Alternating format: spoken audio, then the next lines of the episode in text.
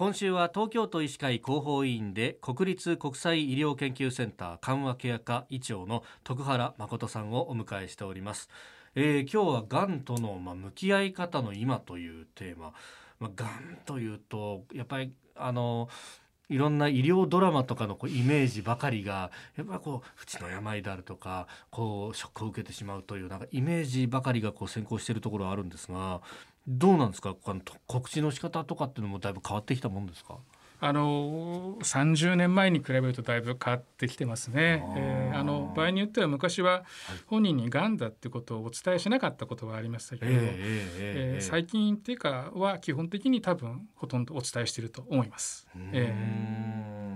これ伝え方みたいなものっていうのは、えー、直接言うというかあまあ遠回しにってわけにもいかないでしょうけどなんかコツみたいなものってあるんですか？あのそれがですね昔は多分個々のなんていうんですかその医師の経験だとかそういうのに任されてたと思うんですけど、はい、今その国の方で緩和ケアの研修会っていうのがあるんですね。で我々もそれやってるんですけども、はい、でがんに関わるそのがんに関係する診療科の医師で特にがんに関係する大きな病院に勤めてる先生たちは、必ずそれを受けなきゃいけないんです。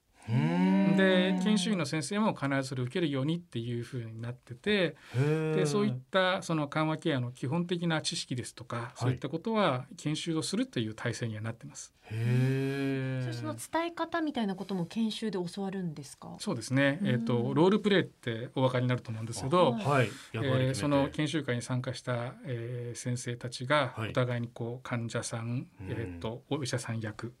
で横で見てる人っていうので3人で、はい、実際にじゃあこう設定してであのそういう伝え方っていうのをロールプレイでやります。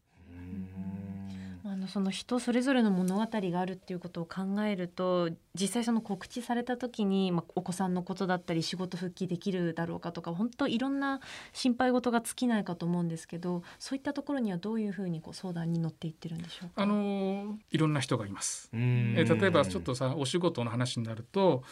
大きな病院っていうか拠点病院っていうそのがん診療連携拠点病院っていうようなそのがんに叱られてる病院ですと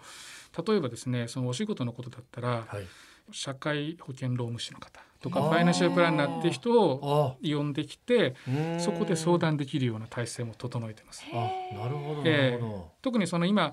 そのなんていうんですかがんで亡くなるっていうことだけではなくて、もうがんでも亡くならない人とか治る人も結構たくさんいますし、がんサバイバー、えー、あの、昔に比べてがん自体はね変わってきましたから、でやはり治療をしながらこう働くって方も増えてるのでそういう方にとって、お金どうするとか仕事どうする大事ですよね。なのであの我々のところでもあのそういった人を定期的に来ていただいて相談できる体制を整えてますしがん診療連携拠点病院というところでは比較的そういうことをやってます。でそれも、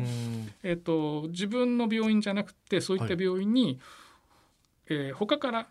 相談することもできるのでがん相談支援センターってありますから、はい、そこに例えば他の病院かかっててがん治療してる方でも実はこういったこと相談したいっていうので窓口は開いてますから、うん、で皆さんちょっとあまりご存知なくて、ね、